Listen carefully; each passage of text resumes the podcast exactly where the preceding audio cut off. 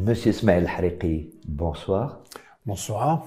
Heureux de vous accueillir dans notre émission Que faire? C'est une émission de réflexion sur l'action politique.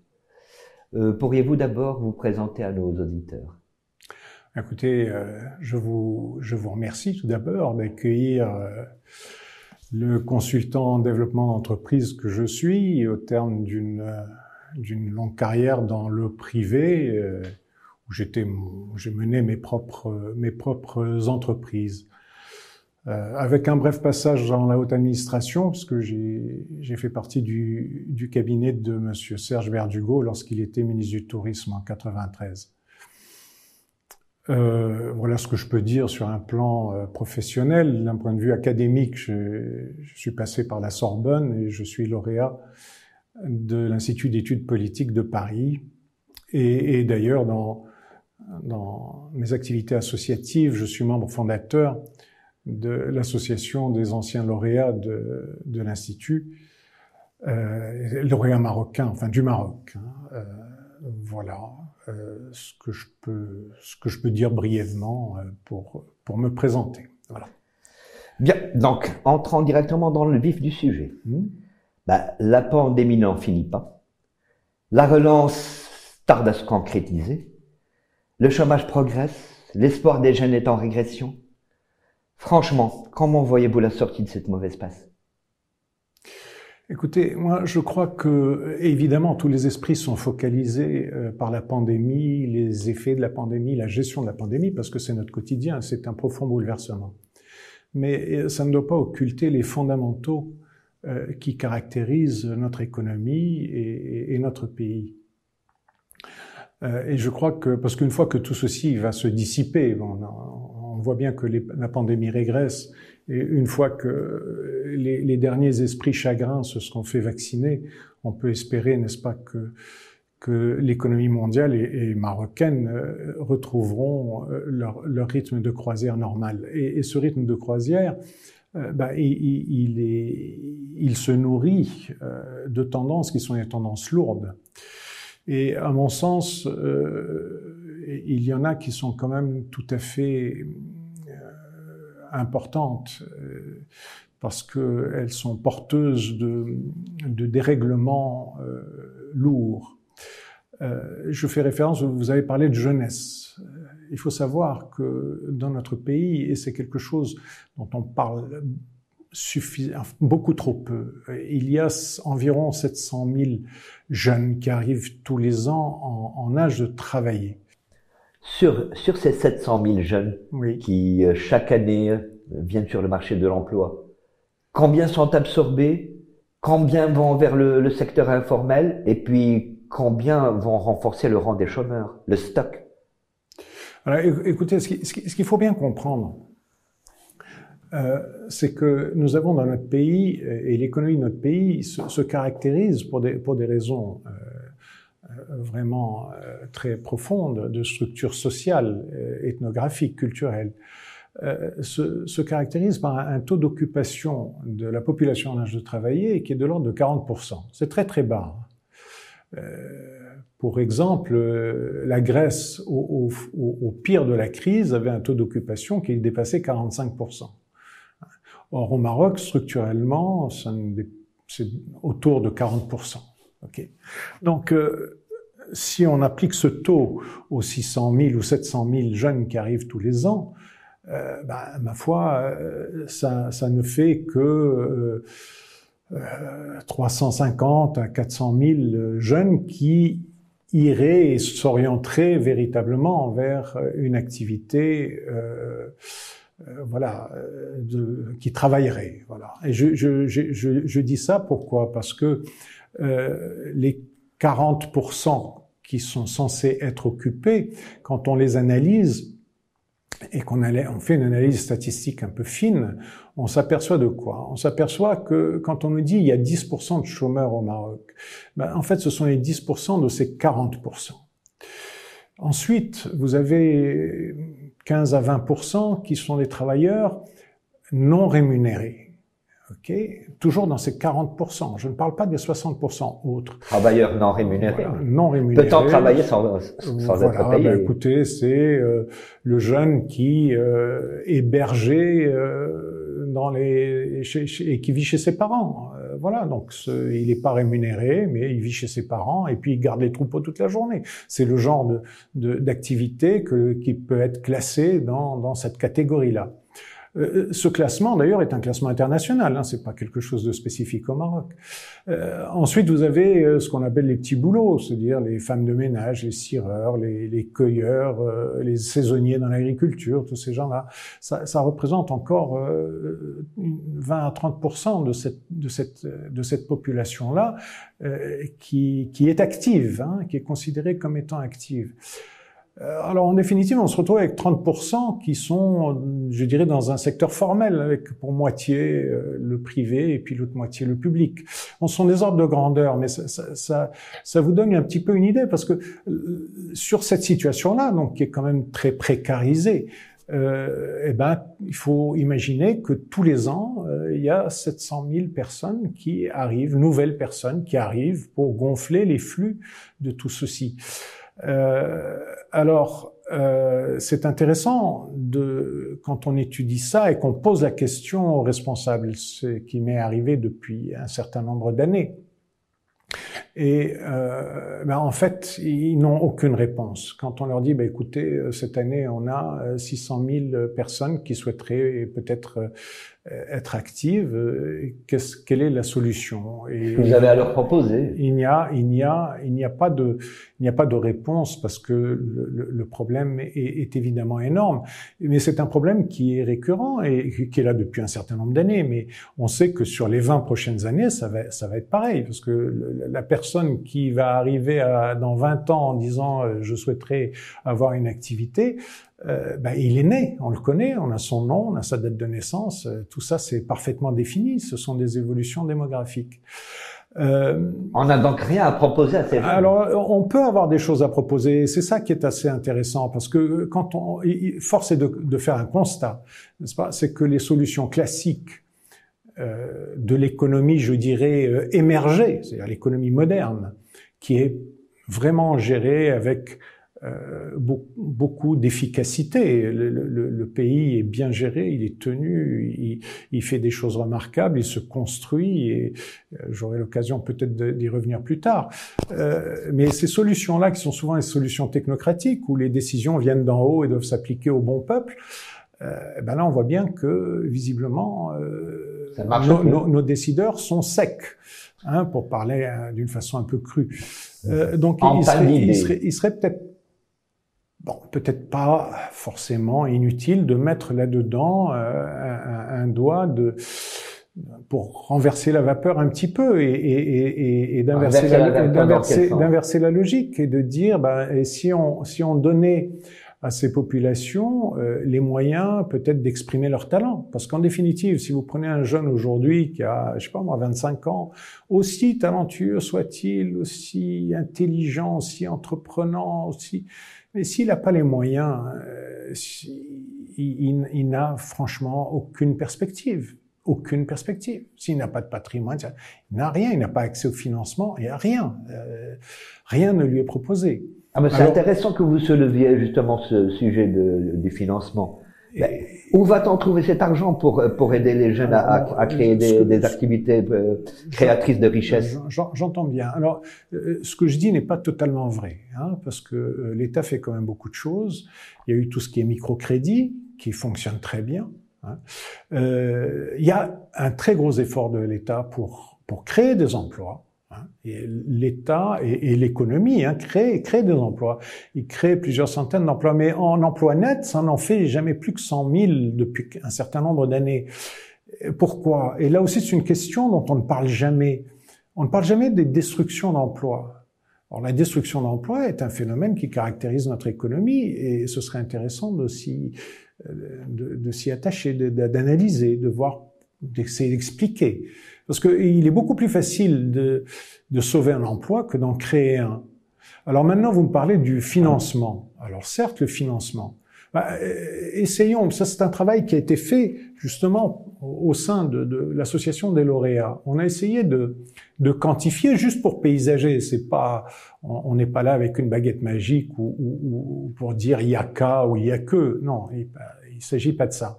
Mais on se dit, en définitive, euh, si on a un stock tous les ans de 300 000 personnes qui veulent, euh, bon, qui sont en besoin d'activité, en besoin de travail, ce qui est tout à fait logique. Ils doivent construire leur avenir, et c'est cette construction qui fera que notre société sera stable et, et, et sera belle. Hein.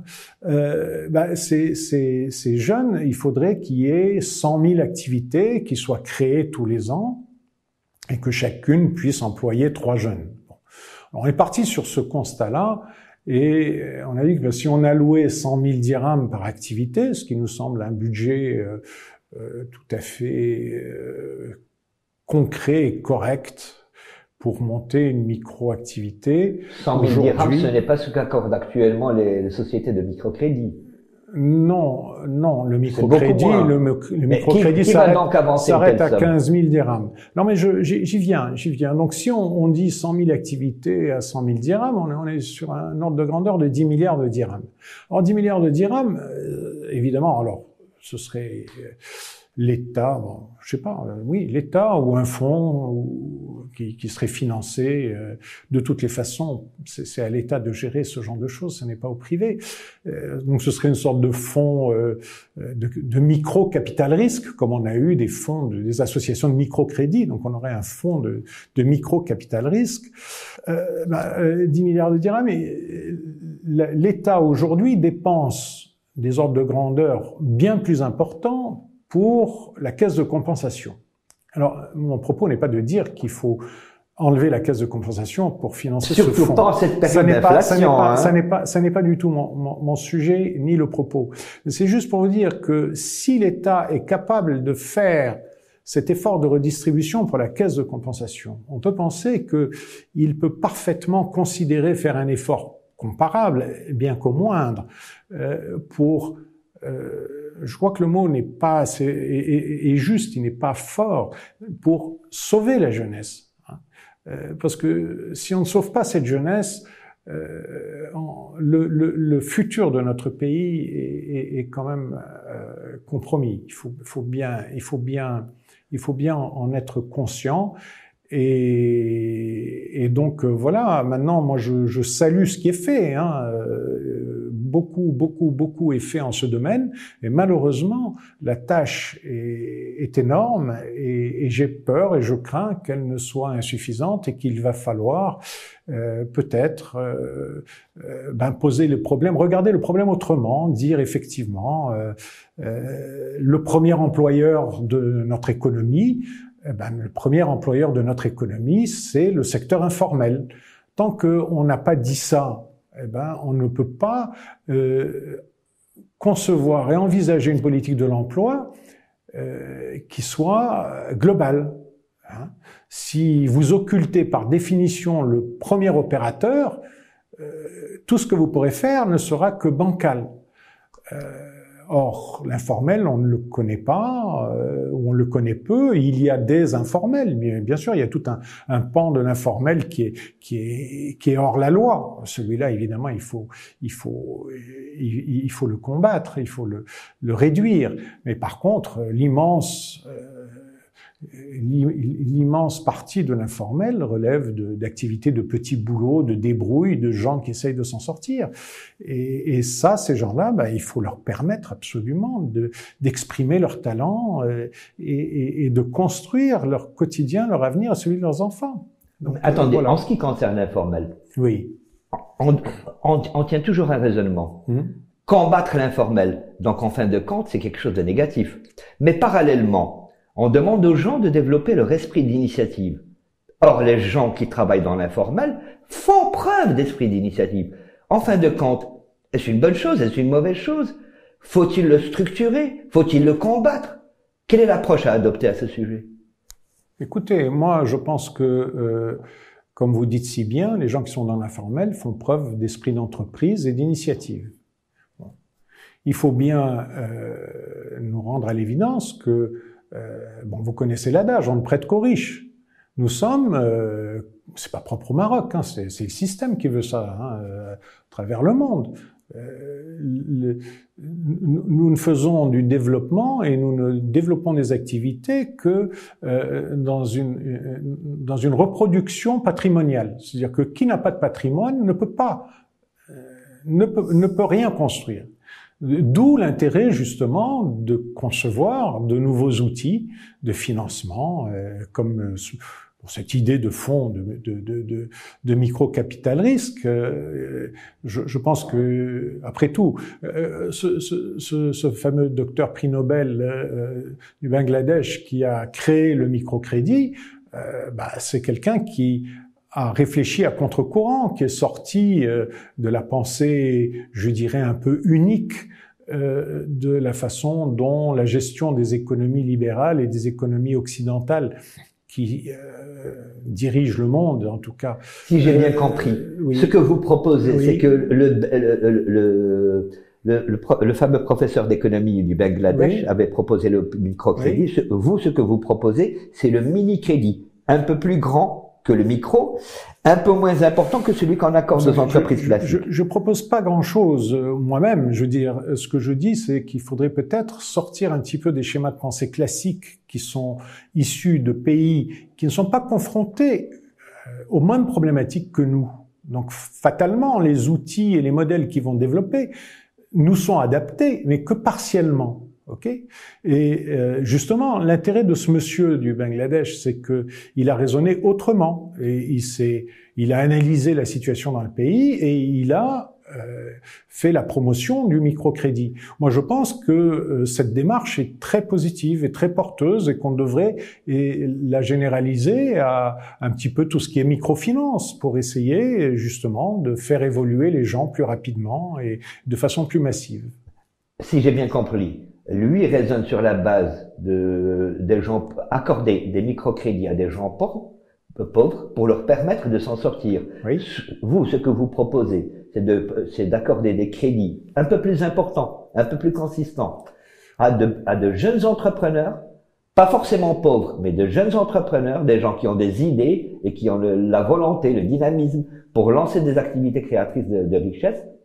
Et donc, dans ce sens, c'est quelque chose de spécifique qui est à mi-chemin entre le crédit bancaire classique et le fameux microcrédit euh, tel qu'on le connaît jusqu'à présent. Oui. Alors, euh, est-ce que j'ai bien compris? Est-ce que c'est bien ça? vous, vous, vous, avez, vous avez vous avez parfaitement compris, sauf que c'est pas forcément des crédits.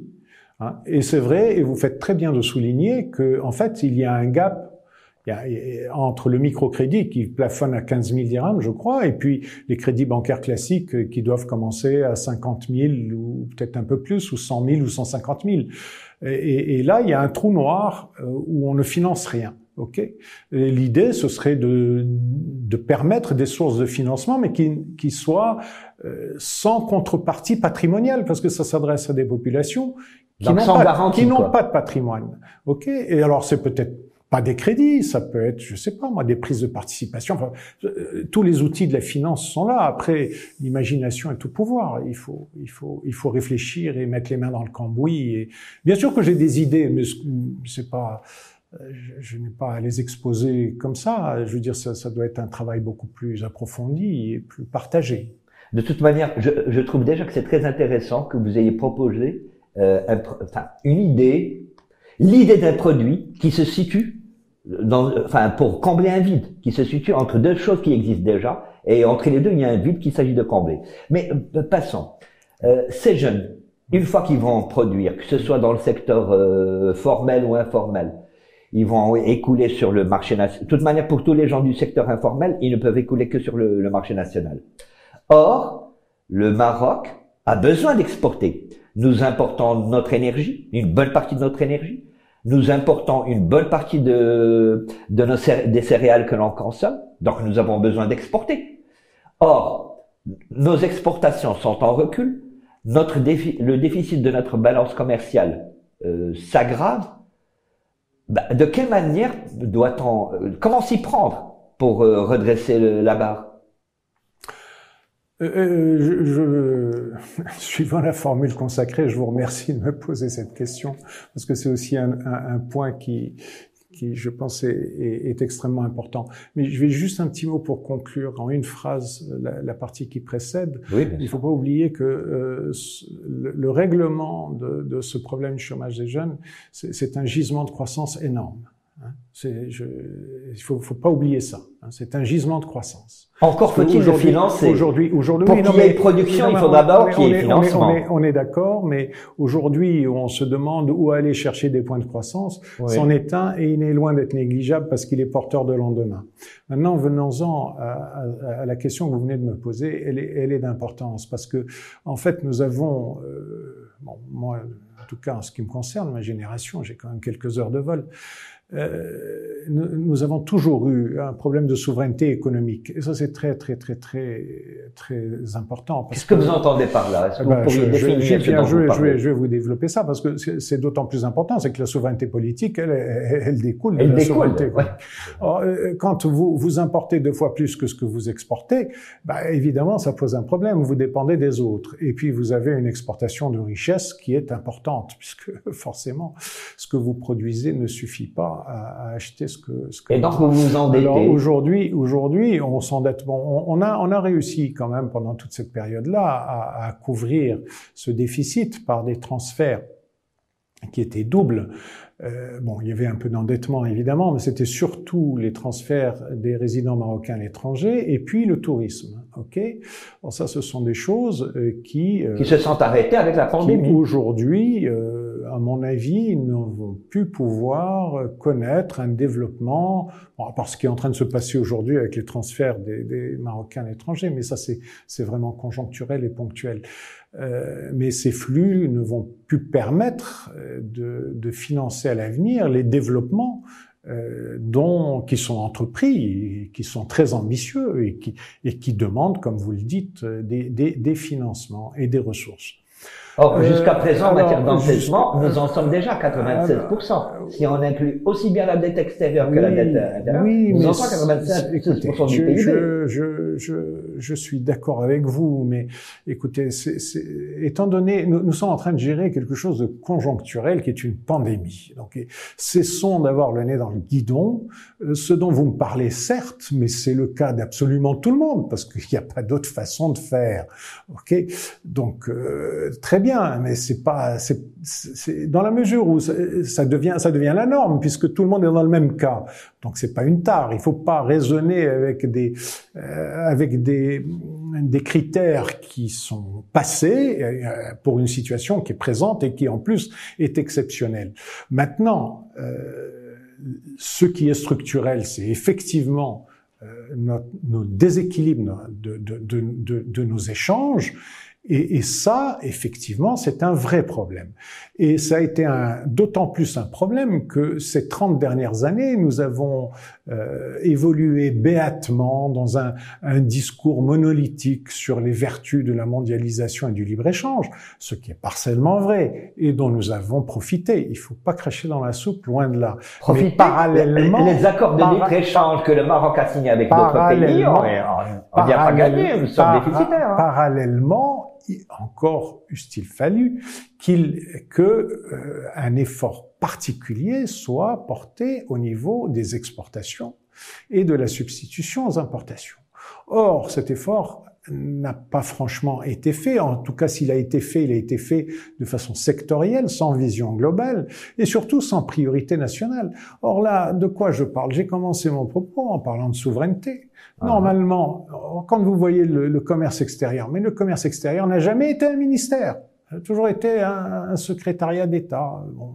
C'est-à-dire que euh, c'est un, un, domaine qui, à mon sens, n'a jamais eu, n'a jamais eu l'importance qu'il aurait dû avoir. Parce le Maroc que, a toujours accordé beaucoup d'importance aux exportations. C'est absolument le fondement de notre développement et de notre richesse et de notre bien-être.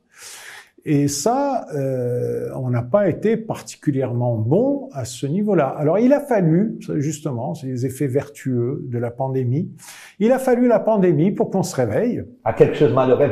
Eh ben oui, parce qu'on ne pouvait plus exporter. Mais oui, mais on était toujours obligé d'importer. Les besoins sont là. Or, comme l'économie mondiale était à l'arrêt, même les chaînes logistiques euh, étaient complètement démantelées, d'ailleurs elles peinent à se remettre en place. Eh ben, il, il, a fallu se dire, bah, qu'est-ce que, comment pourrait-on faire pour rééquilibrer un petit peu tout ça? Et je dois dire, je, je, je euh, je, je, rends, je rends hommage hein, à, à l'action de, de, de Moller avec son plan euh, euh, de substitution aux importations euh, visant, euh, dans un second lieu, à développer l'export.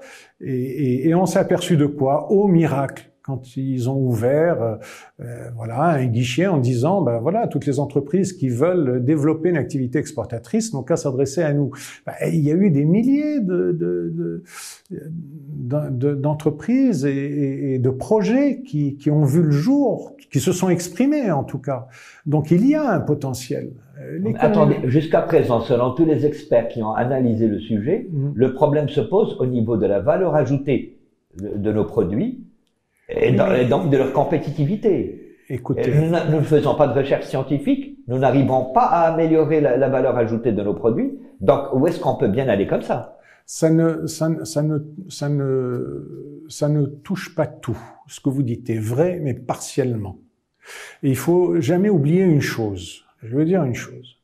Euh, tous les produits de grande consommation au Maroc, depuis, euh, depuis que le Maroc est indépendant, en tout cas, il me semble. Euh, la production marocaine est en, concurrence avec euh, des produits de grande consommation qui sont défiscalisés et qui ont envahi les marchés depuis des décennies. Ok? Ce sont les produits de contrebande qui venaient de Septa et. Or, que je sache, euh, la production nationale n'a pas disparu. Elle a réussi à s'imposer face à cette concurrence. Alors, certes, c'est vrai qu'il y a des problèmes de productivité. C'est vrai qu'il y a des déficits en matière de recherche scientifique et des choses comme ça. Mais écoutez, euh, il faut là aussi, peut-être démographiquement parlant, euh, remettre les choses euh, là où elles devraient être. Nous sommes, nous avons été, en tout cas, pendant ces périodes population qui était de l'ordre d'une trentaine de millions d'habitants, avec la moitié dans le monde rural. Il n'en reste plus que 15 000. Alors, je ne veux pas euh, hérisser les tenants de, de, de, la théorie du genre, mais il y a la moitié euh, qui est constituée de, de, femmes qui, souvent, ce sont les statistiques qui le disent, en tout cas dans la grande majorité, sont des femmes au foyer. Donc, euh, on se retrouve plus qu'avec 7 millions de personnes, et 7 millions de personnes dont la moitié a moins de 20 ans.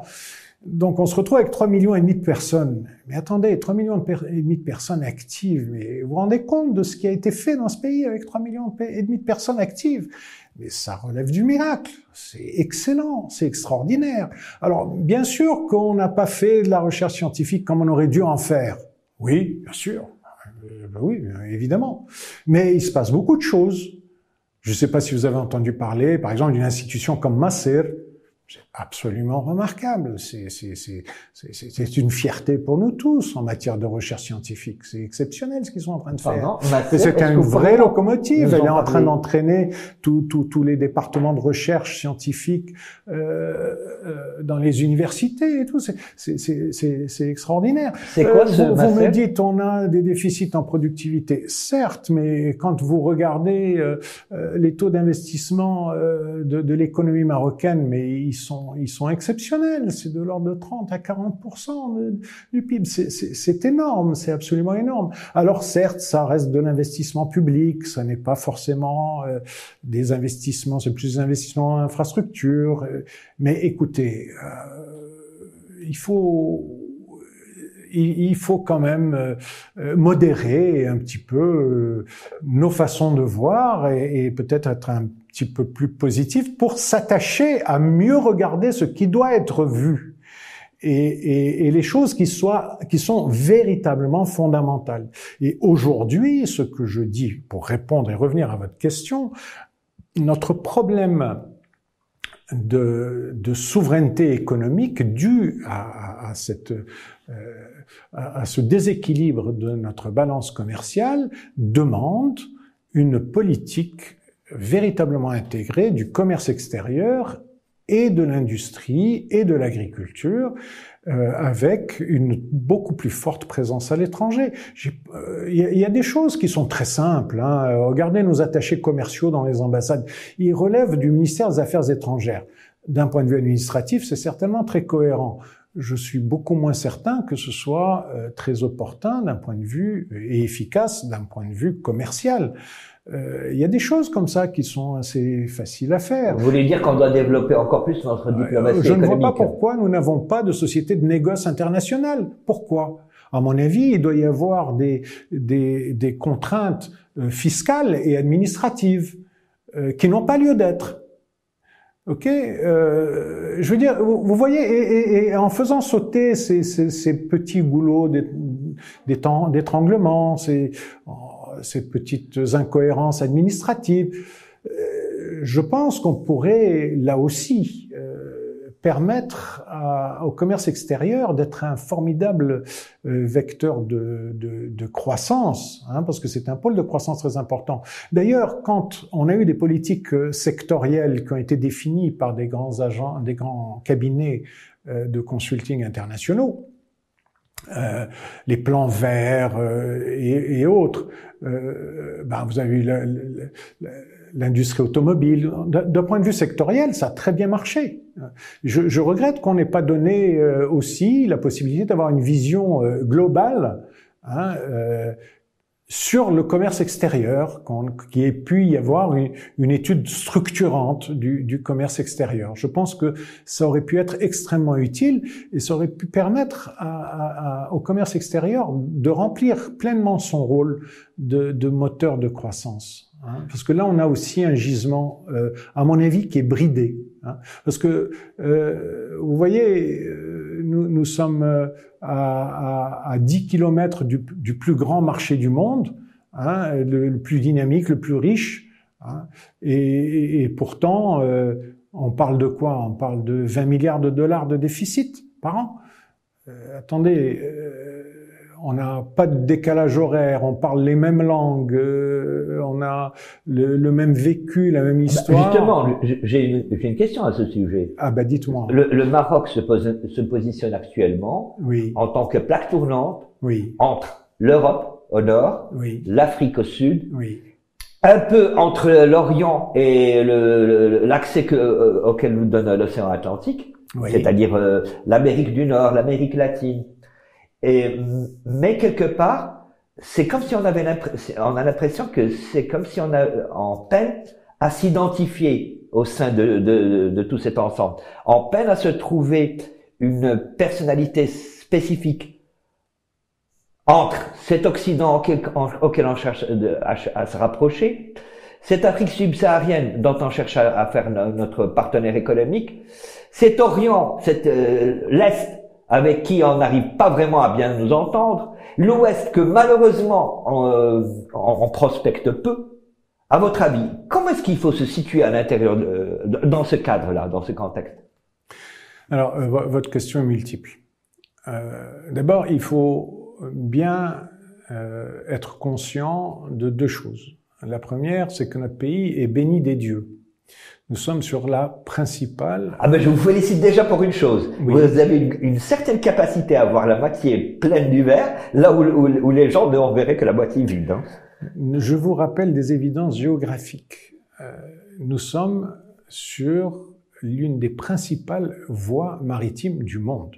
Et il faut saluer, saluer l'initiative qui est royale d'ailleurs, euh, d'avoir mis d'avoir développé le port de Tangemet, qui nous permet donc d'exploiter ce trafic mondial qui passe à nos portes. Ça, nous, nous, sommes euh, vraiment, nous sommes vernis de ce point de vue logistique d'être sur cette voie d'eau. Ça, c'est la première chose.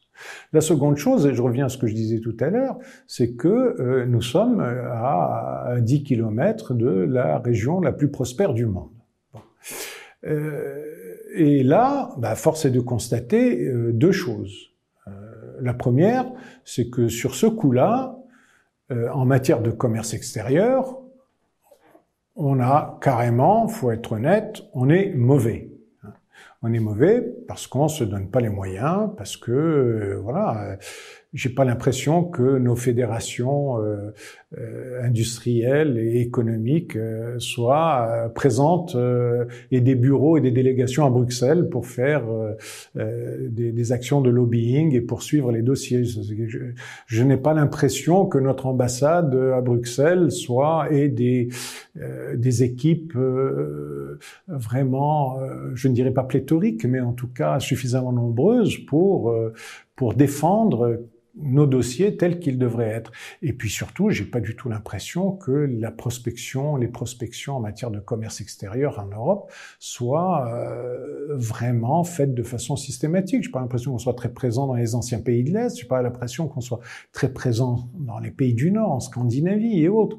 Or, il y a des opportunités, bien sûr qu'il y a des opportunités. Parce que je reviens à ce que je disais tout à l'heure, on parle de quoi? On parle de 10, 20 milliards de dollars, mais enfin, 10, 20 milliards de dollars, aujourd'hui, c'est franchement pas grand-chose.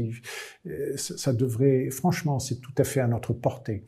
Euh, d'autant plus, alors là, vous me dites, vous me positionnez au milieu du monde. Alors moi, je vais déjà me positionner vis-à-vis -vis de l'Europe. Je vais me positionner vis-à-vis de l'Europe d'un point de vue économique. Là aussi, c'est une question de, comment nous nous percevons. Hein? Euh, vous disiez tout à l'heure, euh, on ne percevait pas que le premier employeur c'était l'informel. Ok, on ne percevait pas qu'on avait un problème de souveraineté euh, économique. Bon. Eh ben, je vais vous en, en annoncer aussi quelque chose. nous ne percevons pas que d'un point de vue économique, nous sommes européens. Alors je, moi, j'ai l'impression d'enfoncer une porte ouverte, mais visiblement, c'est pas forcément le cas.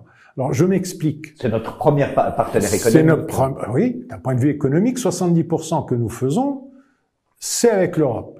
Ça veut dire quoi? Ça veut dire que le khobz ibadallah